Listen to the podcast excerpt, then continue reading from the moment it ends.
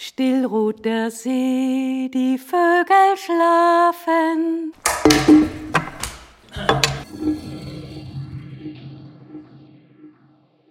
So, ich darf herzlich begrüßen heute die Linda Sollacher und den Cornel Franz. Und da ich jetzt keine von den beiden quälen will mit dem Gesang, ich muss ja immer mit Singen anfangen, habe ich mal vorhin gedacht, ähm, dann singe ich jetzt kurz Still ruht der See, weil ich neulich ein Interview gemacht habe mit dem Cornell wegen Reha und meine Reha war in Bad Wiessee und das ist ja am Tegernsee und deswegen singe ich jetzt Still ruht. Still ruht der See ist schon wieder ganz ein komischer Anfang. Still der See, die Vögel schlafen, ein Flüstern nur, du hörst es kaum.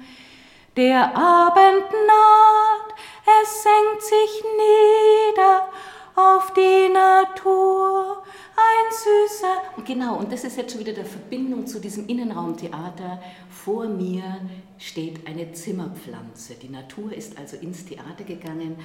Und je mehr dieser, diese Pandemiesituation ist, desto mehr nehmen wir Kontakt zur Natur auf. So, diesen Bogen musste ich jetzt leider spannen. Ja, sofort, Cornel, bitte. Ich möchte dazu gleich was sagen. Ähm, das ist im Podcast halt ein bisschen schwierig, aber das haben Sie nicht gesehen, Ruth gesungen hat, habe ich, so wie das ausgemacht war, meine Kniebeugen gemacht. Das sieht man halt nicht. Aber ich habe meine Kniebeugen gemacht. Ich halte mich an Verabredungen. Das haben wir im November beschlossen. Ja, da muss ich jetzt so dazu sagen. Genau, wir wollten eigentlich im November uns treffen und jetzt machen wir natürlich diese Versprechung. Halten wir ein. Cornel, bitte stellst, stellst, äh, stellst Ich habe sie doch gemacht. Auf. Nein, nein, nein, jetzt stehen. Und die ähm, Linda zählt bitte äh, ähm, von 1 bis 10. Bitte, Cornel. Wir jetzt 10 Kniebeugen. Also, okay. und. Und äh, bitte die Leute zu Hause auch einfach aufstehen. Wir müssen uns mehr bewegen, gerade in diesen Zeiten. Aufstehen, ähm, äh, sich auf einen sicheren Boden stellen, nicht auf den Teppich, sondern auf, auf die Fliese vor dem Klo oder so. Da muss man sich ja auch hinsetzen. Also zehnmal fast aufs Klo und dann draufsetzen. Okay, los geht's. Und eins. du schummelst. Ja, immer. Immer. Immer. Warum bin ich beim Theater? Und zwei. Und drei und vier und fünf und sechs und sieben und acht und neun und neun und zehn. Bravo. Keiner lacht.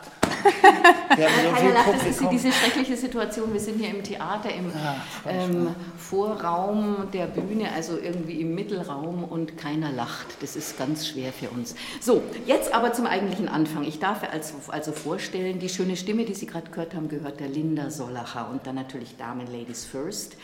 ähm, würde ich gern ähm, die Linda bitten, ein paar Sätze über sich zu sagen. Ich sage im Vorfeld schon mal, Linda Sollacher ist Bühnenbildnerin und ähm, wir haben uns kennengelernt, da hat sie ihre Abschlussarbeit an der Akademie gemacht und da durfte ich bei einem Stück, was sie auch inszeniert und gebühnenbildert, Bühnen gebildet hat, gebildet hat ähm, da haben wir uns kennengelernt und ähm, wenn du vielleicht einfach zwei, drei Sätze sagst zu dem, was dir jetzt gerade heute wichtig ist zu deiner Arbeit. So, ja, also ich bin freischaffende Bühnenbildnerin seit ein paar Jahren jetzt, habe an der Kunstakademie, wie gesagt, studiert und mache mittlerweile nicht nur Theater, sondern auch Film und wenn ich dazu genötigt werde, auch Kostüme. ja, und beschäftige mich mit allen möglichen Themen diesbezüglich. Genau. Mhm. Und ähm, ein letztes Ding, wo ich dann auch gleich zu Cornel äh, Franz überleiten möchte, weil der so merkwürdige Dinge darüber wieder gesagt hat. Du hast neulich in der Pandemiezeit, in der, am Anfang der Pandemiezeit, hast du gesagt, als ich dich irgendwann mal auf der Straße getroffen habe, was machst du jetzt so die ganze Zeit? Und dann hast du gesagt, ich baue gerade eine Krake. das finde ich ziemlich klasse. Ähm, und da möchte ich jetzt ähm, einfach äh, fragen, also eine Frage, die mir der Cornell ähm, für dich übergeben hat. Äh, folgende Art, ist dem Ding aus dem Sumpf beim Rauskriegen die Weiblichkeit abhanden gekommen, weil es jetzt der Kraker heißt? Der Krake. Das ist eine gute Frage. Da kann ich leider selber nichts dazu sagen, weil ich ja nur äh, die Krake gebaut habe. Und dass er den Kraken draus gemacht hat, hm, gute Frage. Aber werde ich ihn fragen, wenn ich das nächste Mal sehe. Aber der ist schon abgebaut, der Krakerich. Ja, der war ziemlich riesig und wir haben ihn unerlaubterweise auf einem Speicher aufgebaut, auf dem schwere Reitergelände, weil da war am meisten Platz. Und als wir ihn fertig aufgebaut hatten, haben sie es gemerkt und dann hing da ganz nett an der Tür ein Zettel, wir hätten noch eine Woche Zeit, den wieder abzubauen. Aber sie haben auch, also sie haben uns die Zeit auch gelassen, dass wir da drin filmen konnten, unerlaubterweise. Fotos machen konnten und dann in Ruhe abbauen konnten. Und warum hast du die Krake gebaut? Einfach so, weil der, du dran gedacht hast? Eine der Krake. Der, der Krake. Der Kraken. Warum hast du den Kraken gebaut? Das war eigentlich, hatte ich ähm, auf Facebook einen Aufruf gesehen von das Ding aus dem Sumpf und die hat die, es war ein, ein Musiker, den ich getroffen hatte mal oder den ich gesehen hatte und den fand ich super. Und der schrieb halt, er sucht eine Bühnenbildnerin in München, der oder die für ihn irgendwie was bauen könnte. Und dann habe ich geschrieben, habe ich ihm halt mal meine Website geschickt und gesagt, hey, wenn es dich interessiert, vielleicht passt es zu dir. Ich hatte Lust und Zeit. Und dann hat er mich angerufen und gesagt, hey, ich hätte gerne eine riesige Krake, acht Meter hoch und man kann reingehen und die kann sonst was. Und dann dachte und natürlich kein Budget und ich war so, okay, klingt, klingt cool, probieren wir doch mal. Und dann habe ich mal äh, einen Entwurf gemacht, habe dann auch gesagt, naja, acht Meter, das ist knapp, das kriege ich nicht hin, aber es war dann doch eine relativ große Krake, die waren, glaube ich, so, wie groß war sie, 2,50 Meter oder 70 hoch und dann aber auch mit einem Spannweite von sechs, sieben Metern und ja, war riesig. Also, und das habe ich dann alles ähm, aus dem günstigsten Material gebaut, was so ging. Das war Wellpappe und Heißkleber. Und damit habe ich dann, also ich habe auch gedacht, man könnte das schneller bauen. Hat dann länger gedauert und mit einer Kollegin zusammen, mit der ich zusammen studiert habe, haben wir dann uns über einen Monat daran abgearbeitet, körperlich und psychisch. Ja, Sie können jetzt zum Beispiel zu Hause, wenn Sie das jetzt so hören, ähm, auch wenn, wenn Sie nicht so begabt sind wie die Linda Sollacher, wo dann einfach wirklich was Gescheites auch rauskommt, einfach mal Heißkleber finde ich auch so ein tolles Ding, einfach mal so schauen, vielleicht habe ich ein bisschen alte Pappe zu Hause, vielleicht mögen Sie sich ein paar Notizen machen, was Sie dann nach dem Podcast gleich mal irgendwie zusammenbauen wollen. Also ein Tier oder eine, eine Plastikpflanze oder so. Und ich glaube, aber da kommen wir später noch ähm, hin, dass du jetzt auch einen Raum suchst. Das kann ich auch gleich mal in den Äther geben, weil du einen ganz großen Raum brauchst, um äh, etwas zu gestalten. Das können wir dann später noch besprechen. Aber mhm. das könnte ja auch so ein Medium jetzt sein. Vielleicht kommt ja, wäre wär nett. Ja, Würde ich mich freuen. So, damit äh, mit dem Kraken oder mit der Bemerkung oder der Frage von Cornel Franz, gehe ich jetzt zu Cornel Franz rüber. Wir kennen uns schon ewig lange und ich plaudere ja. gerne mal aus meinem Nähkästchen, weil ähm, also Cornel irgendwie ist auch so ein bisschen ein Begleiter meiner Seele, würde ich fast sagen. Also es gibt mindestens fünf Momente, wo wir uns getroffen haben, wo ich so fertig war, und so verzweifelt und wir haben uns entweder zufällig getroffen oder ich habe dich angerufen. Dann haben wir uns irgendwo im Café getroffen. Das konnte man damals in vergangenen Zeiten noch und habe dich mal eine Stunde voll geheult und dann ging es mir eigentlich besser und dann ging ich wieder. so, aber jetzt nicht als Psychotherapeut, sondern Connell, du bist ein umtriebiger Geist und ein, ähm, ein bisschen ein Misanthrop auch, würde ich sagen, ein Theatermann, wie er leibt und lebt und du kommst, glaube ich, aus Nicht-Theaterverhältnissen eigentlich, ich glaube aus dem Jurahaushalt, Juristenhaushalt, äh, wenn ich mich Schlimmer. Schlimmer. Und schlimmer, hast dich dann sozusagen schlimmer. immer wieder im Theater als Statist erst am Anfang gefunden, gesucht, gefunden und hast dann eine ziemliche Karriere hingelegt und warst halt dann ähm, äh, bis, jetzt bist du ja pensioniert, wenn ich das sagen darf, warst du ähm, äh, Professor dann auch an der Hochschule für Theater und Musik und hast natürlich wahnsinnig viel Inszenierung gemacht und bist ein sehr politisch umtriebiger Geist und ein ein bisschen immer noch so ein Enfant terrible oder so. Jetzt sag du bitte auch gerne selber was, was dir so ein bisschen vielleicht am Anfang des Gesprächs auf der Brust liegt. Ja, ich wollte halt sagen, ich finde es toll, wir haben das ja eigentlich, das, was Sie jetzt hören, ist eigentlich schon im November aufgenommen worden, das ist jetzt April. also äh, das mag ich natürlich sehr, wie, wie man mit äh, Zeit umgeht und was die Zeit mit uns macht. Ähm, das mit der Krake ist ja schön, dass du sagst, das ist, äh, ist eine gute Frage, aber ich bin ja weiter äh, mit der Frage und die Frage ist, lautet nämlich, ich komme da schon auf das zurück, lautet natürlich, oder ist das alles Gegendere? Mhm. Dass ich denke, dass ich sage, okay, das ist von diesem Herrn, ist es so die Retourkutsche gegen Weinstein oder wie der heißt, äh, MeToo Äh, und äh, das muss Dings äh, auch ein, ein, ein Weib muss eigentlich das Weibliche, also die Krake, muss einfach zähfähig sein, zu der Krake werden zu dürfen. Ist das, war das eure Absicht oder war das ein Thema? Naja, die Musik steht ja schon, bevor ich überhaupt ins Boot geholt werde, so. Also da bin ich, also tatsächlich müsste ich da Mutmaßungen anstellen und das würde ich äh, jetzt nicht machen wollen, weil das tatsächlich nicht meine Liedtexte sind und ja. anders als im Theater bin ich da gar nicht in dem Prozess mit dabei. Ja.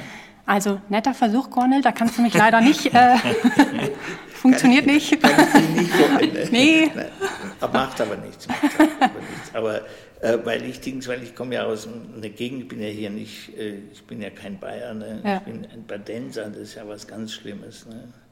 Und ich bin dort unten aufgewachsen und da ist man halt eigentlich relativ langsam. Deshalb war ich auch froh, dass ich von November bis April Zeit hatte, mich da vorzubereiten. Und äh, ja, und man hat halt auch, das sind auch solche Ideen, die einem kommen, wenn, äh, wenn man sagt, warum wird man eigentlich so alt, wie, wie ich jetzt geworden bin. Ne? Ich habe jetzt meinen Vater schon um 20 Jahre überlebt. Ne? Sage ich, warum werde ich eigentlich so alt? Das ist bei mir ist es ganz klar, äh, weil ich so langsam bin. Wie alt bist du jetzt, Cornel, wenn ich fragen darf? Oh, alt, oh, alt, ich, ich werde jetzt geimpft. Oder musst du ja weit über 100 sein? Ja, genau. In Bayern auf jeden Fall. Das ist unglaublich. Ne? Also ich kann sagen, es ist 75. Ne? Und ähm, in meiner Familie ist noch niemand so alt geworden. Die sind alle früher gestorben. Das waren alles Schnelle. Ich bin langsamer.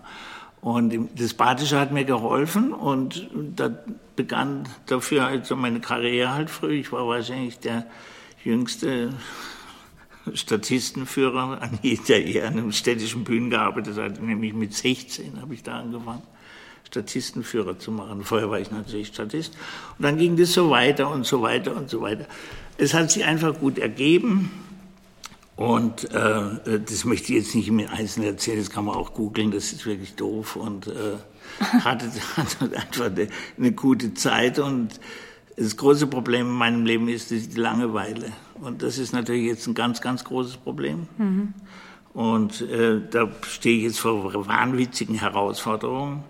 Aber äh, deswegen habe ich natürlich eben auch innerhalb dieses Theaters sehr viele verschiedene Sachen gemacht. Ich habe also durchschnittlich alle drei Jahre habe ich das Engagement gewechselt, weil es mich gelangweilt hat mhm. und so weiter und so fort. Ähm, es kam viel rum und es hat auch sehr gut geklappt und irgendwann kam das dann auf einmal mit der Lehre. Ich wurde in die Lehre eigentlich reingezwungen.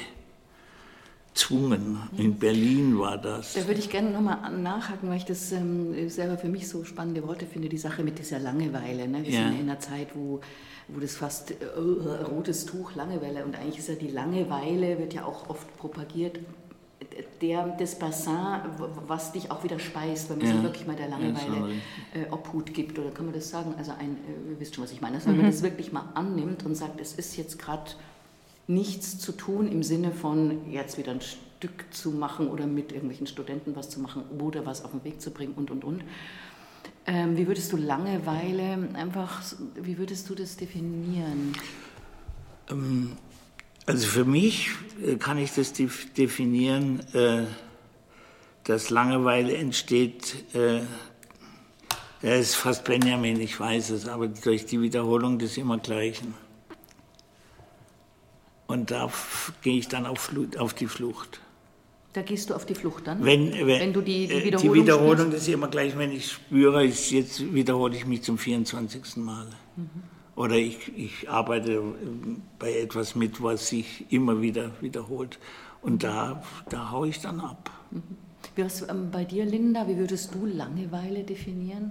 Ähm, für mich wäre das tatsächlich eher ein Stillstand und nicht so dieses Wiederholen. Aber vielleicht stimmt sich ja mit Sicherheit auch. Aber für, ich kenne Langeweile eher als so einen Moment, wo man so stecken bleibt, wo man einfach nicht äh, weiterkommt und man so dieser Zeit ausgeliefert ist, diesem was mache ich eigentlich jetzt als nächstes, so dieser Frage. Ja, das, das, das ist bei mir ganz anders. Das ja. ist diametral anders. Ja, und wenn, ja. ich jetzt so, ähm, ähm, ich glaube, ich habe wirklich vor allem als Kind das intensiv gespürt, also in so einem äh, wenn ich das auch kurz beschreiben darf, äh, so, eine Ble so was Bleiernes. Also ich habe so was ganz Körperliches, wenn ich, äh, man ist zu Hause, man kommt irgendwie nicht raus. Es ist ein Sonntagnachmittag und ich weiß nicht, ich habe zu viel Süßes gegessen und, und liegt da oder sitzt da und es ist alles so schwer. Ja. Das kommt mir jetzt gerade so. Also das ist auch irgendwie jetzt alles ein bisschen negativ konnotiert und ich meine aber eigentlich so dieses Langeweile im positiven Sinn einfach so unter der Wolke liegen und einfach das Leben leben sein lassen und es muss überhaupt nichts passieren. Das ist so, ein, so eine Sehnsucht, dass einem das gelingt irgendwann mal so ähm, vielleicht auch wahrzunehmen. Aber das ist jetzt sehr interessant, diese drei Aspekte, sage ich jetzt mal, von äh, äh, Langeweile empfinden. Also, äh, weil du von deiner Kindheit sprichst, das ist zum Beispiel eben, das war für mich überhaupt nicht langweilig. Ähm, bin halt eben, ja, ich habe ja gesagt, wie alt ich bin, da kann man das ja leicht rechnen.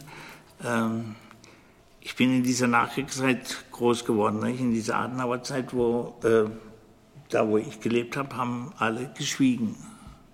Und das hat bei mir halt nicht funktioniert, dass das langweilig war, sondern es wurde für mich immer depressiv, also immer, äh, äh ja, ich habe einfach darunter gelitten, aber das war halt nicht, das Leiden ist nicht langweilig. Nee, ja, absolut. Ich auch sagen. Leiden das ist, ist schon wieder eine Aktion ich habe darunter gelitten und ich habe hab, wahrscheinlich bin ich dann, dann relativ früh politisch geworden und ich bin dann auch, weil ich nie Antworten gekriegt habe, ins Theater.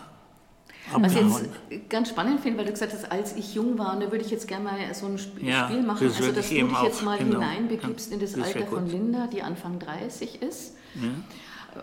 Oder noch jünger kannst du dich jetzt auch hineinversetzen und dann nochmal so ein bisschen die Situation des Lebens beschreiben und dann andersrum, Linda, setz dich mal in die Vorstellung, weil du hast ja auch damals, als wir uns kennenlernten, diese Arbeit gemacht von einer dementen Frau, die ich spielen durfte. Und ich fand es mhm. wirklich großartig, wie du es geführt hast. Und du hast dich ja auch sehr damit auseinandergesetzt mit Altersheimen und mhm. recherchiert, um das auch äh, äh, irgendwie mit Inhalt zu füllen. Und jeder hat ja auch Großeltern und so. Also, dass, dass ihr euch da mal kurz in, in die Situation reinsetzt. Wir machen eine Minute Pause, damit auch die Leute zu Hause sich in das jeweils andere Alter hineinspüren können keine Sorge hineinspüren, das klingt jetzt wahnsinnig anthroposophisch und, und na, das Humor ist nicht. Also einfach mal an Opa vorstellen, wenn man jung ist, oder das junge Kind, wenn man schon älter ist. So. Ähm, was soll ich machen? Wir können ein bisschen grunzen vor, oder so, dass was passiert in der eine Minute, aber denkt euch mal ein bisschen so rein. 31. So ein bisschen, hm, ja, mhm. Bei mir ist es schwierig, weil ich bin jetzt 64, ich bin naja, Ach, schon eher alt. Also ich bin kannst du gar nicht mitreden. Ja, ich bin irgendwie irgendwas, gell? Wilde Pflanze nee, von war mir. gute Zeit.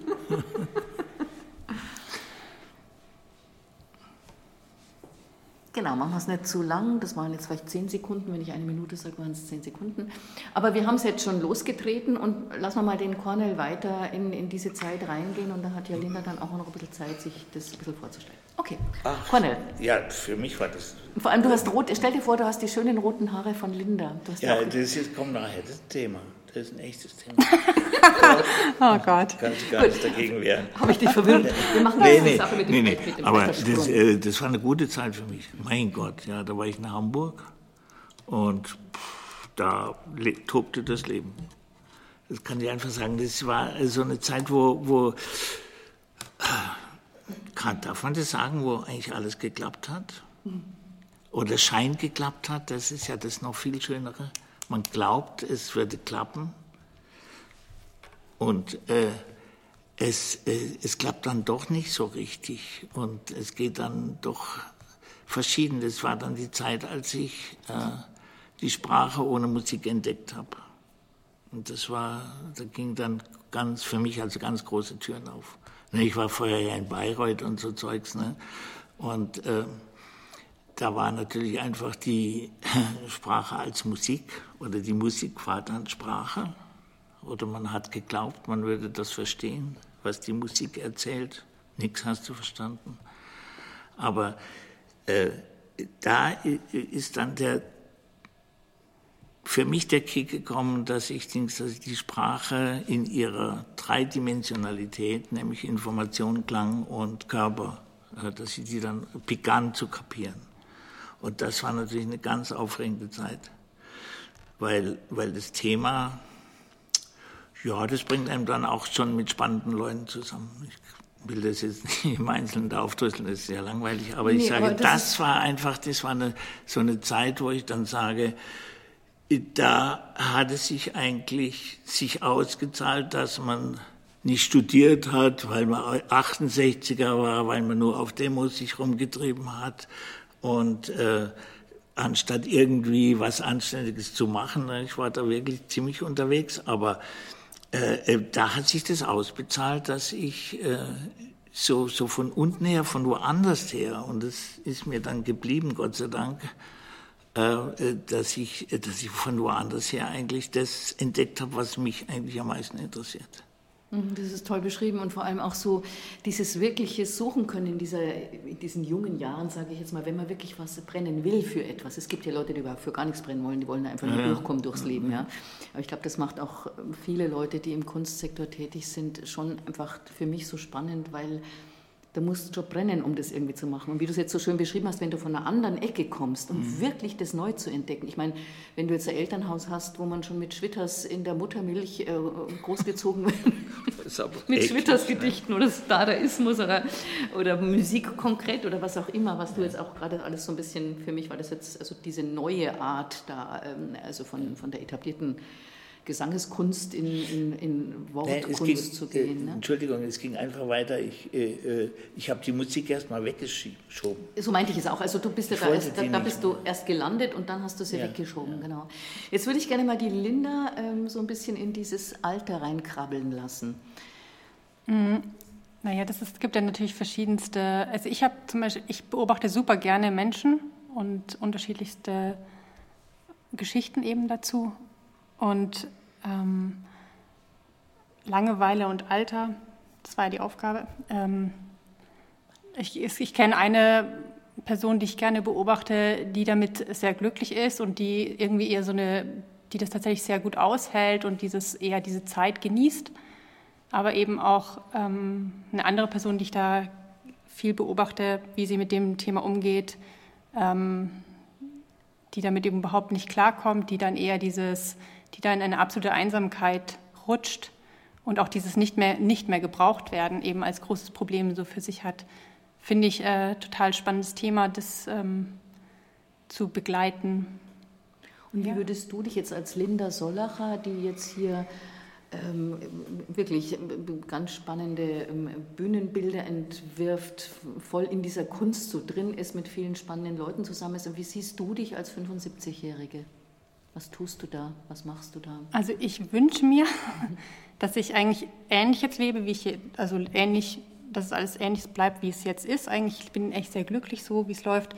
Ich habe, ähm, ich lerne wie gesagt immer wieder spannende Leute kennen und habe aber auch im privaten Umfeld viele tolle Leute um mich herum. Wohne in einer großen Wohngemeinschaft, finde ich super bereichernd mit tollen Gesprächen und tollen Anschauungen. Ähm, ja, großartig. So, wenn das so sich weiterzieht bis zu meinem Tod, bin ich glücklich.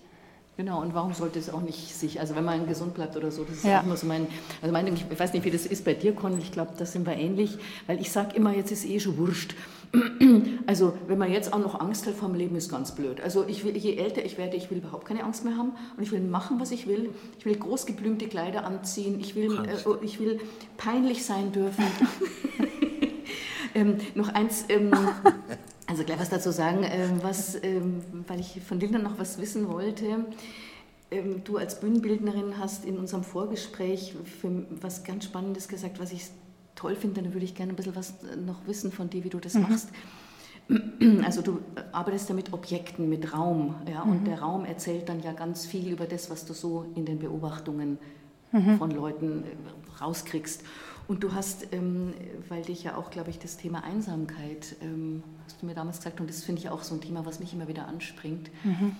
Und da hast du was ganz Tolles gesagt, dass ich glaube, der Vater, korrigiere mich, wenn es nicht stimmt, der Vater deines Freundes oder deines Lebensgefährten, oh, ja, ja. der ist ja Engländer, ähm, wohnt wohl alleine in seinem Haus und du willst mal eine Arbeit machen und das fand ich so toll die Einsamkeit aus der Perspektive des Hauses zu erzählen. Mhm. Mhm.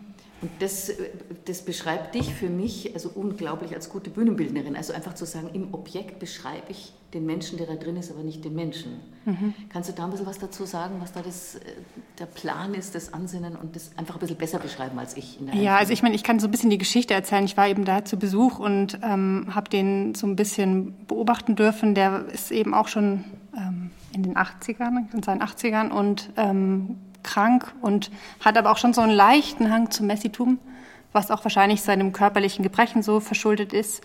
Und ähm, wohnt in einem Haus, in dem er schon mit, mit seiner Frau gewohnt hatte, mit den Kindern. Es, die Kinderzimmer gibt es noch, sind noch eingerichtet und so weiter.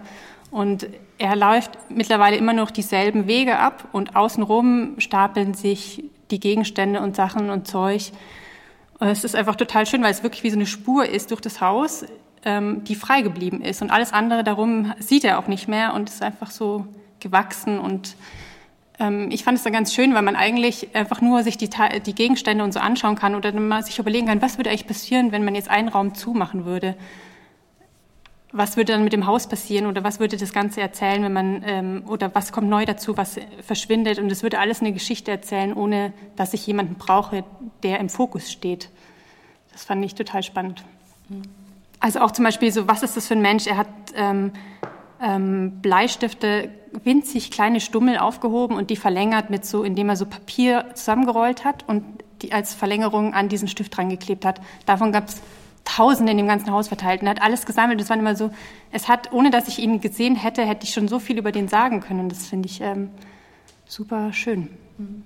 Ich finde das so eine tolle Idee. Und wenn ich jetzt denke, wir in dieser Pandemiezeit, also ich will jetzt nicht das Gespräch dahin lenken, aber man ist ja schon sehr besetzt von dem Ganzen. Ich sitze ganz oft bei mir am Fenster und schaue dermaßen in die anderen Fenster rein und ich denke mal, wie mhm. verändern sich gerade eben, was du mhm. gesagt hast, so, solche Wohnungen.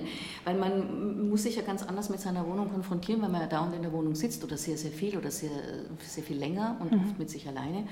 Und wie lebt das Umfeld mit dir jetzt in dieser, mhm. in dieser Situation? Ist auch ganz spannend eigentlich. Ja, ne? genau. Ja. genau. Ähm, Cornel, hast ja. du dazu was zu sagen als ähm, Theatermann? Was, was ist für dich Bühnenbild? Hm, schon mal gar nicht. Bild schon mal gar nicht. Bild schon mal gar nicht. Bild schon mal gar nicht. Bühne. Ich glaube, da sind wir uns auch mhm. äh, einer Meinung, oder? Linda, ja. Also es ist Bühne. Äh, und das ist einfach immer äh, eigentlich ist das ein Raum, was für mich ganz wichtig ist, der Einfluss auf Wahrnehmung hat. Und deshalb, äh, je älter ich werde, desto mehr äh, liebe ich halt natürlich auch in Architektur was zu machen. Nicht? Also zum Beispiel eben, ach ja, das ist mein Lieblingsbeispiel, als ich die, die als noch äh, Geld, also als der Bayerische Freistaat mir noch Geld zur Verfügung gestellt hat, äh, als ich zum Todestag von, 250. Todestag von Bach, habe ich die Johannespassion in einer Baustelle gemacht, und zwar in einer Baustelle von einer Kirche. Und äh, da hörst du auf einmal diese Musik anders. Das wurde mir so oft dann bestätigt. Die Leute waren auch, die sagen, warum macht er das nicht nochmal? Das ist ja so toll und ich höre das neu und ich lerne auch dieses Stück anders kennen, also auf eine ganz emotionale Weise.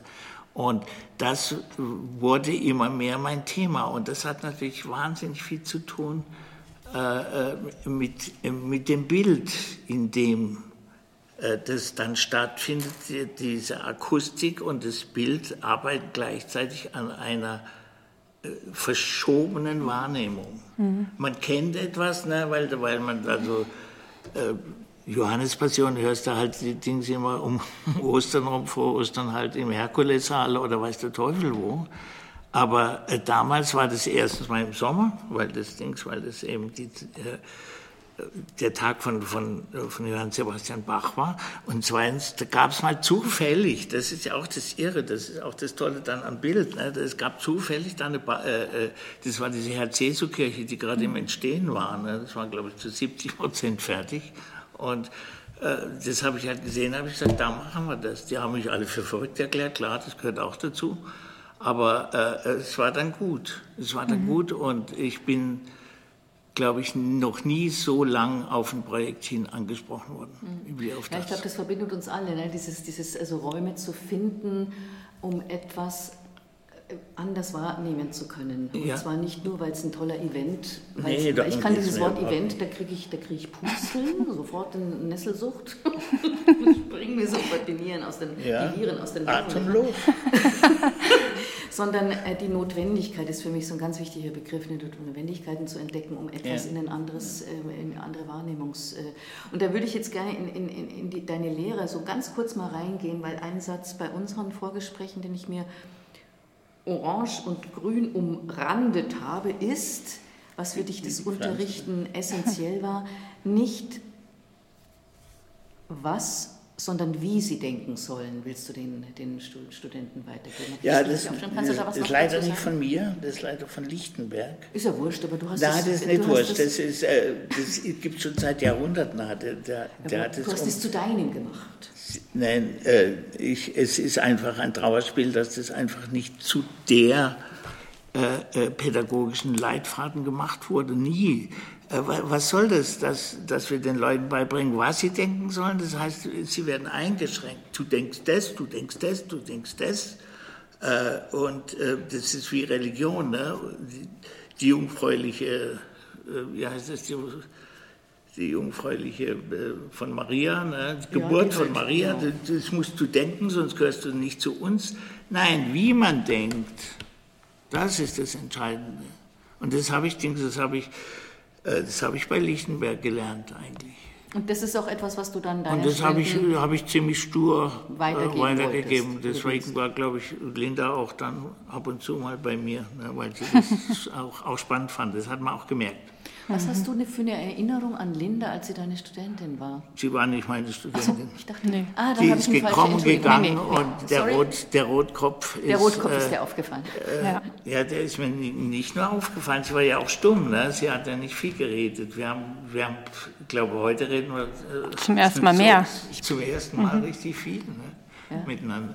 Aber äh, irgendwo fand ich sie spannend. Ich habe gemerkt, da ist was da entwickelst du ja dieses Gefühl, ne? da ist was und dann hast was hast du eigentlich gemacht dann bei uns? Hast du was gemacht?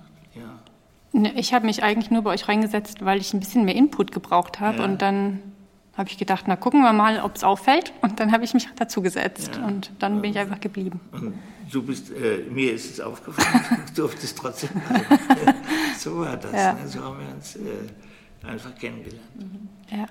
Ja, und das finde ich eben so toll, äh, dass man, ähm, man traut sich das ja oft nicht so als ganz junger Mensch. Also bei mir war es ja. zumindest so, dass man einfach sagt, Mensch, das interessiert mich zwar wahnsinnig, aber ich traue mich da nicht hin. Und das finde ich eben toll, äh, dass du das dann einfach gemacht hast. Also wie du sagst, um einfach Input zu kriegen, ist das da, wo ich jetzt gerade bin, ähm, ähm jetzt gerade zu wenig oder, oder irgendwas äh, ist da mhm. was, wo ich meine Nase mal reinstecken möchte.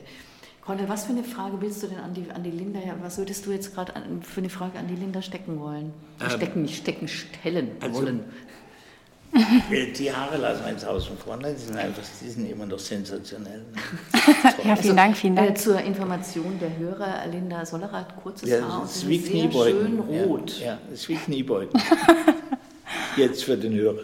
Ja. Ähm, mich interessiert eigentlich das Wartehäuschen mhm. von Kleinprinz. Mhm. Was ist das? Wir kennen alle den kleinen Prinz, der fliegt und fliegt und fliegt. Und da war ein wunderschöner kleiner Prinz in der Staatsoper, im, mhm. im Rennersaal. Mhm. Und da war ein, ein Bushäuschen. Und ich habe es nicht kapiert. Ich kapiere so wenig. Ich habe es nicht Witzig. kapiert. Ja, ich hatte da eine Wüste in den Rennerzahl gemacht, was ziemlich großer Aufwand war, aber ich hatte Gott sei Dank die technische Direktion auf meiner Seite und durfte dann den ganzen Rennerzahl mit Sand fluten, trotz Unterbühne. Und dann gab es als einziges weiteres ähm, Bühnenelement eben noch so ein Bushäuschen, eine Straßenlaterne und einen Abfahrtsplan. Und oh, das ist auch schon wieder ein bisschen her, aber ich glaube, die Idee war so ein bisschen, die, es war so ein bisschen schwierig, wie stellt man es das dar, dass er von einem Planeten zum nächsten reist. Und dann dachte ich mir, okay, ähm, auch die Re Idee von dem Choreografen war dann eher so, ja, und dann kommt das und dann passiert das und dann passiert das. Und es war dann so, dass ich dachte, ich mag es ja eher so minimalistisch und eher so einfach und mit einer Idee viel erzählen können. Und dachte ich mir, ja, vielleicht kommen die ganzen Welten einfach zu ihm und es ist so und dieses, es, es geht, es soll irgendwie weitergehen, er wartet auf, ähm, das, es geht, es geht ums Erwachsenwerden und so weiter und ähm, dann lasse ich eben alle zu ihm kommen. Und dann war für mich dieser Ort des, sich, der Vorbei, des Vorbeigehens und der Leute, die ihn treffen, eben die Bushaltestelle in der Wüste. Und ähm, ich finde, das war eine, ich, damit hatte ich sehr viel Spaß mit dieser Arbeit. Das war echt total ja, toll. Als Zuschauer hatte man auch viel Spaß. Ist das, das gut. Hat da der Peter Jolisch getanzt? Ja, da ja, hat der Peter Jolisch getanzt. Zufällig, ich bin ja selten in diesen Gefilden. Aber ähm, wegen Peter natürlich, der hier das erste Gespräch ja. übrigens vor einem Jahr war. Kann es sein? Das ist jetzt toll, ja, dass das Peter erste. ins Spiel kommt, weil das war echt vor einem Jahr. Kommt der jetzt her? wo ist er denn? schön, wo ist er denn? und Judith Hummel waren das. Ja, den würde ich gerne mal wieder auch, treffen. Also ich habe ihn dann natürlich gefragt, für, für einen Tänzer ist es natürlich wahnsinnig, also nicht unanstrengend für diese Das war wirklich, so. das fand ich auch eine wirkliche Leistung von dem. ehrlich, also äh, was geblieben ist für mich sehr, war wirklich dieser Kampf mit dem Sand. Mhm. Also dieses, das, das, das ist geblieben und weil es eben eine Idee war und das ist, glaube ich, ziemlich auch dein Ding und die Idee, die, die die bringt dann viel, viel, viel Stoff, um wirklich dann ein, ein Thema auch durchzuarbeiten. Also das ist mir echt total eine... Ja, da kann ich auch irgendwie so, das war, was auch sehr schön war, weil der kam so doppelt gewaschen an. Das heißt, er war so ein bisschen feucht, der Sand. Und dann war das natürlich immer so eine kleine Stolperfalle für die Tänzer. Und dann hieß es die ganze Zeit so, schaut, dass dieser Sand trocken wird. Und ich habe die Techniker immer gebeten, oh, könnt ihr jetzt vielleicht einfach nochmal hier so durchkehren, damit der so ein bisschen trocken wird? Weil unten war es halt noch feucht, oben war es trocken. Und dann waren die immer alle schon so, oh, schon wieder. Und es ist ja auch nicht so ganz unanstrengend bei der Fläche. Und ähm, bis wir es dann endlich geschafft hatten, dass er trocken war. Und dann haben sie getanzt und er war perfekter Sand. Und dieser ganze Sand flog in der Luft. Es sah wirklich großartig aus. Die Luft hat geglitzert, aber man konnte schon als Zuschauer nicht mehr atmen. Also das war schon. Geschweige denn die Tänze. Ja, das war genau, richtig schlimm. War und dann schlimm. haben wir ihn wieder befeuchtet. Ja. Ähm, Linda, weil wir jetzt gerade Fragen stellen sind, was würdest du denn Cornel fragen wollen, so aus dem Bauch raus jetzt? Mm, das hätte ich auch gerne vorhin schon eingeworfen. Ähm, was wärst du denn äh, gerne geworden, wenn du nicht ans Theater gekommen wärst? Wo hättest du sonst gerne gearbeitet? Da hätte ich nicht gearbeitet. Dann ich, hätte ich was ganz anderes gemacht. Ich äh, ich habe ja erzählt, dass ich ein Flüchter bin. Ne? Und, äh, Was bist du? Ich hab's ein Flüchter. Also wenn, wenn, wenn ich anfange zu langweilen, dann gehe ich. Ne? Ein Flüchter, Ein Flüchter, ja. Ein Flüchter. Und ähm, ich habe den, den, ich hab meinen Vater halt sehr früh verloren und dann bin ich auch geflohen, weil das zu Hause nicht, nicht gut war. Also das ist immer gleich. Und äh, dann bin ich, äh, ich bin abgehauen in den Schulferien, immer. Ja, und dann bin ich zu den Sinti und Roma in Südfrankreich, in die Camargue. Äh, und da war ich mal und dann haben die drei Tage da Musik gemacht. Da bin ich dann auch nicht mehr zurück in die Schule. Da habe ich 14 Tage geschwänzt. Große Probleme natürlich.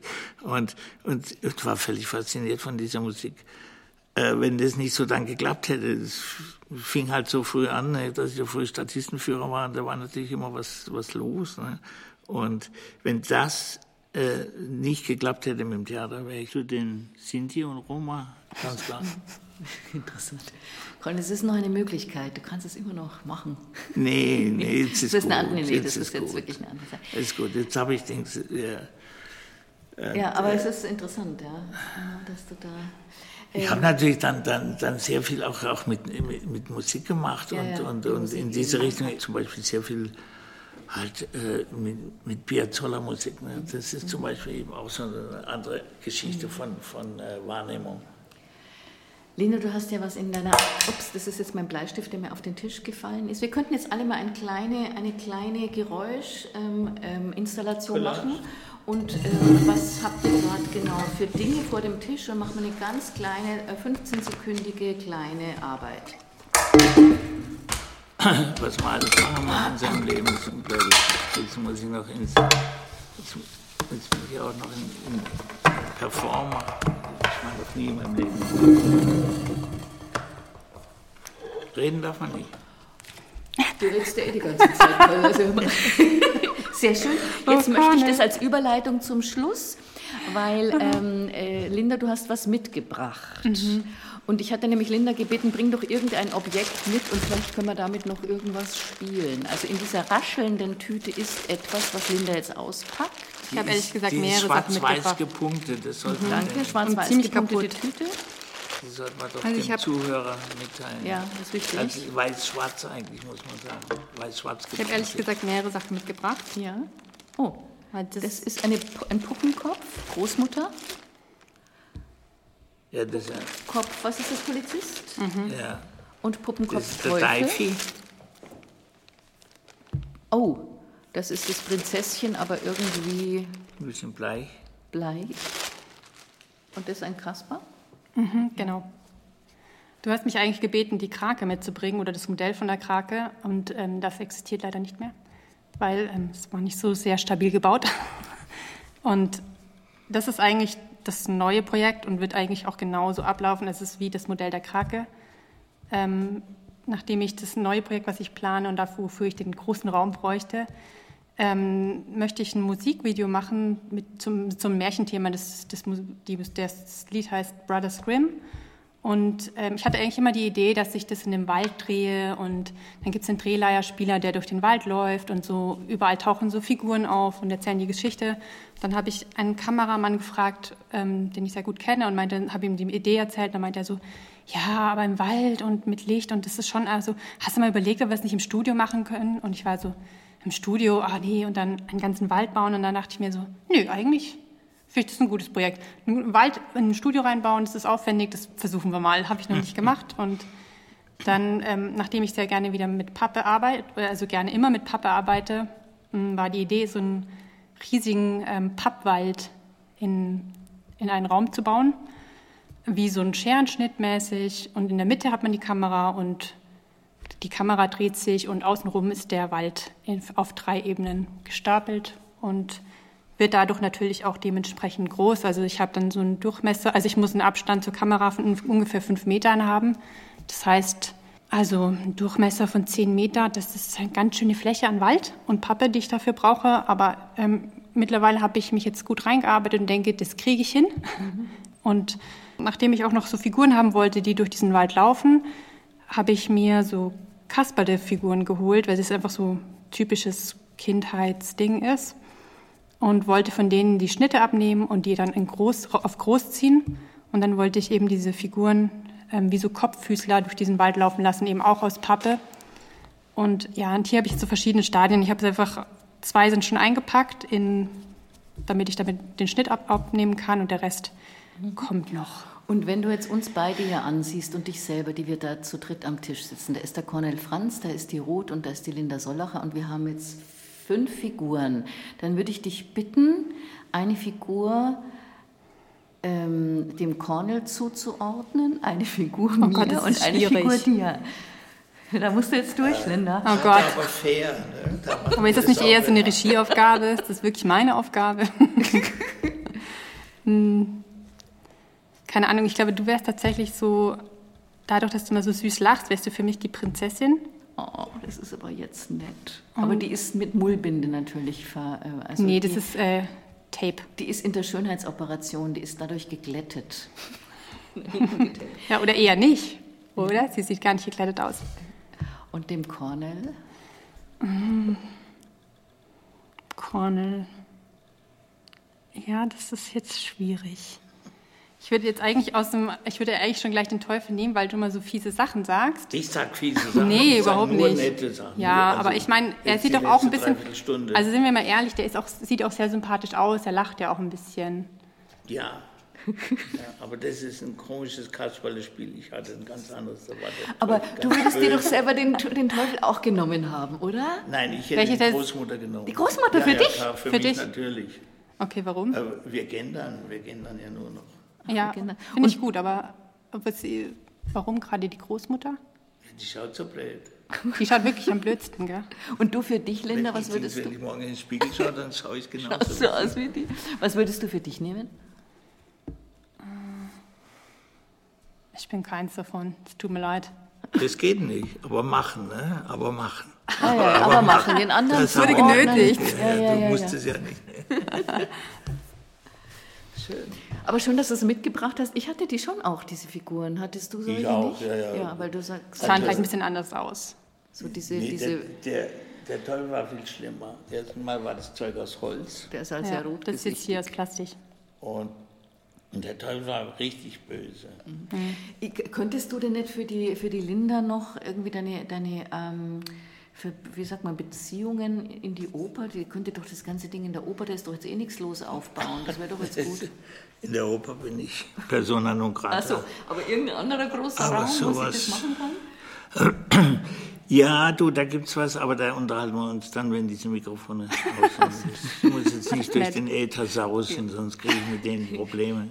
Äh, Aber der Cornel hat Aber gesagt, so haben wir, ja, also wunderbar. Ich würde sagen, wir können, wir machen, wir machen eine hart, aber fair Schlussrunde. Nein. Wollt ihr euch noch eine Frage stellen? Was? Die letzte Chance, noch mal eine Also Frage Ja, von Linda. vielleicht das ist schon. typisch. Doch, da nee, muss ich hätte jetzt, da noch- muss ich jetzt einmal einfangen. Ja. Typisch. Linda wird gefragt, was sie als nächstes vorhat. Äh, Ich werde das nicht mehr gefragt, da bin ich zu Nein, alt. ich habe gesagt, als nächstes vorhast. Das wollte ich gar nicht. Habe ich nicht gesagt, sondern sie will, darf dir noch mal eine Frage stellen. Und Nee, vorher, vorher, dass du mir das stellst. Was hast du nee, ich hätte das vor? aber an dich äh, gestellt noch. Ich hatte noch zwei Fragen. Ja, dann mach doch mal. Was? Also du, hast, erste- du hast mich gefragt, was ich vorhabe? Das wäre noch gekommen. Ach so. Also die erste Frage wäre aber gewesen, was Ja? ähm, dich gerade so beschäftigt, thematisch. Thematisch? Ja, oder was auch immer, vielleicht ist es auch nicht thematisch, wie auch immer, was auch immer dich beschäftigt. Ja, das, äh, das was ich vorhabe. Okay, Also aber können wir nee, die, also die das Frage ist, bündeln, dann erzähle Okay, ich kann das man einfach. bündeln, aber muss nicht sein, weil mich zum Beispiel beschäftigt eine Sache, aber es muss nicht unbedingt mein nächstes Projekt sein. Sondern es kann ja, Ja, noch das- länger. Drei das ist Minuten, toll. Leute, nur noch drei Minuten. Das ist toll, ist kurz. das schaffe ich nicht. Ich bin Okay, ja langsam. dann, dann bündeln wir. Ja, dann bündeln wir. Ich beschäftige mich mal wieder mit Heimat. Und zwar ist es ein Projekt, was, was wahrscheinlich ein Buch werden wird. Und ich habe ja vor über 20 Jahren habe ich ein, ein, ein Festivaljahr über Heimat gemacht. Das war ziemlich aufwendig, es war auch gar nicht so schlecht. Und mich interessiert jetzt, wenn da sind ein paar Leute dabei, ganz spannende, mich interessiert jetzt, hat sich dieser Heimatbegriff, den wir damals äh, schon, also das war Ende des, des vorhergehenden Jahrtausends, war, äh, äh, hat sich dieser Heimatbegriff geändert? Wenn ja, wie? Wenn nein, warum nicht? Und das ist eine tolle Frage, weil Heimat äh, äh, explodiert ja gerade. Ne? Aber Also das ist, finde ich, bei- ein gut, äh, gutes Thema, weil ich hatte damit auch mal gearbeitet und ich und das fand ich auch eine spannende Frage, was ist eigentlich Heimat für dich? Weil das finde ich schwierig zu beantworten. Das ist unglaublich schwierig. Ja. Äh, aber, aber was mich halt dann jetzt noch, noch weiter treibt in, in der Heimat, ist, diese, äh, ist einfach diese Tatsache, dass äh, Millionen, Millionen, Millionen Menschen auf der Flucht sind. Und, und dann können wir da jetzt nicht mit unserer äh, Traumschiffheimat kommen. Das geht nicht. Das, das können wir nirgendwo anbieten. Ne? Das, Also ein, ein, Ja. wie du sagst, ein, ein ri- riesiges, altes und neues Thema, was ja wirklich Ja, und mich interessiert, wie hat sich das in, innerhalb von 20 Jahren geändert? Mhm, Genau. Und jetzt, äh, Das mache ich, das, das beschäftigt mich. ja, super. Und jetzt zurück zur Linda. Eine Frage noch, eine letzte, die du an Linda stellen Habe ich nicht. Ja, die habe ich ja jetzt permanent gestellt, ihre roten Haare. Also dann wollen wir das Geheimnis noch noch lüften. Linda, wie kommst du zu diesen wunderschönen roten Haaren? Sind es Naturhaare oder sind die gefärbt?